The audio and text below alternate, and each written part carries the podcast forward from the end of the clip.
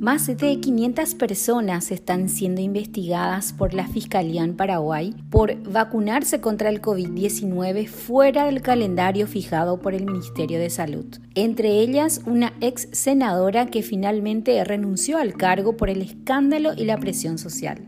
Pero ¿es o no un delito vacunarse sin tener la edad que se requiere hasta que lleguen todas las vacunas? Le consultamos al profesor, abogado, doctor José Casañas Levy no es un delito. Eh, el recibir una vacuna, eh, incluso sin estar agendado o sin estar en el rango, no es un delito porque no está previsto en ningún lado como un delito. Eh, y sabemos que los delitos tienen que estar previstos en la ley, ¿verdad? esa es una figura que hoy mismo no existe. Del lado de las personas que aplican la vacuna, sabiendo que esa persona que recibe no debe recibir porque no le corresponde en ese momento, lo que sea, eh, algunos, algunos colegas están hablando de la figura de la apropiación, pero sinceramente yo tengo una opinión diferente. Yo creo que esa figura no es aplicable a este tipo de casos, de manera que eh, no es que el tema debería quedar en la impunidad, sino que tienen que arbitrarse los medios administrativos para aplicar la sanción que corresponde a quienes tenían a su cargo ese procedimiento. Y bueno, en el, en el ámbito de la responsabilidad ética, eh, vos sabés perfectamente que la sociedad reacciona muy fuerte con este tipo de cosas y ahí también la persona recibe una sanción social. Estoy leyendo lo que dice el artículo 160 del Código Penal, apropiación, y habla de el que se apropiara una cosa mueble, ajena, desplazándose, o sea, agarra y se desplaza con un objeto ajeno. O también eh, el que el dueño le hubiera dado de confianza y él eh, agarra la cosa o la cosa mueble y no le devuelve. Ahí podríamos hablar de apropiación, pero en este caso no pasa eso, doctor. Hurto, ponerle, no sé, hurto con la intención de apropiarse de una cosa mueble ajena, la sustrajera, la posesión de otro. O sea, no le correspondía la vacuna, digamos, pero no está tipificado precisamente esa conducta, ¿verdad? Entonces hace que no sea un delito. Claro, esa es mi opinión por lo menos, mm. porque el principio de legalidad del artículo 1 es muy estricto, ¿verdad? Y dice que la conducta tiene que estar expresamente descrita. La interpretación que hacen algunos colegas es que como la vacuna es una cosa mueble, entonces el que aplica la vacuna está dándole un uso que no tiene que darle, ¿verdad? Esa es la interpretación que se, que, se está haciendo. Ahora, eh, hay una, un, comentario de un profesor eh, muy, muy, muy respetado y muy reconocido en Alemania, que es Johannes Bessel, y él comenta ese tipo de casos y dice, acá no hay dolo de apropiación. Es decir, la persona que aplica la vacuna, ¿verdad? Haciendo, eh, utilizando otro ejemplo, en realidad no es que se quiere, no, no es que quiere colocarse como el dueño, sino que le favorece a alguien con una acción que no le está permitida. Pero no hay dolo de apropiarse. Entonces él dice, por eso en este tipo de casos no se puede hablar de apropiación. Eh, además de que yo tengo algunas dudas también desde el punto de vista constitucional, eh, porque finalmente todos los ciudadanos tienen derecho a recibir la vacuna. Entonces ese es un obstáculo importante a mi criterio en cuanto a que el bien jurídico no está sufriendo ningún daño. La persona que recibe es un ciudadano que también tendría que recibir.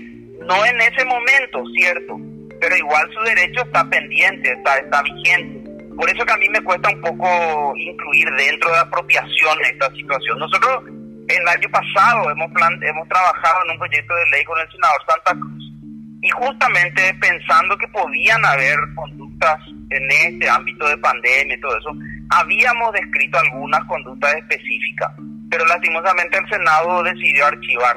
¿Y cuál era la, propuesta, doctor?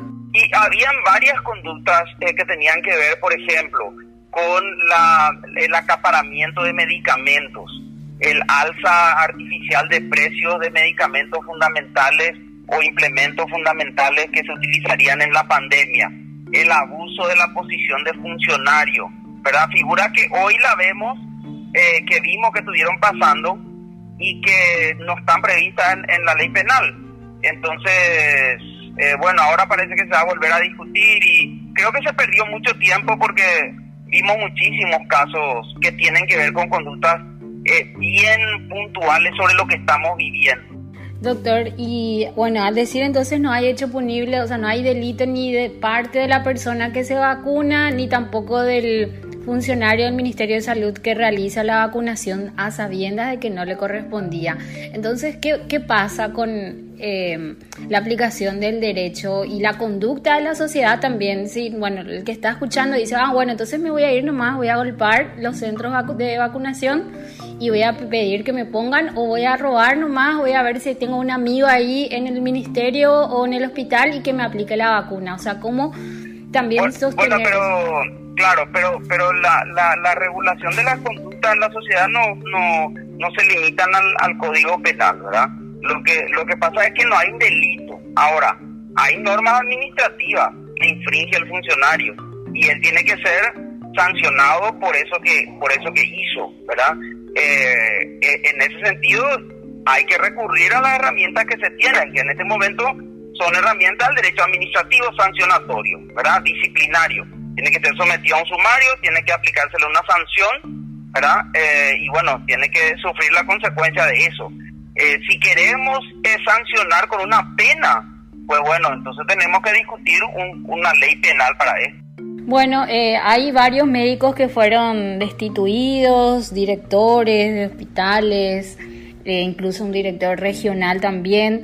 la Fiscalía hasta el momento no tomó ninguna determinación, ninguno de los casos de vacunación y eh, irregular, doctor, ¿crees que entonces si la Fiscalía llega a imputar por delito de apropiación, por ejemplo, eh, no se podría sostener ya en una audiencia o en un juicio oral? Yo creo que no, yo creo que no se va a poder. Eh, en algún momento, porque vos fíjate que ni siquiera hay unanimidad en ese criterio. o sea, hay opiniones al respecto, pero no, no fue tampoco categórica la posición de la Fiscalía al respecto.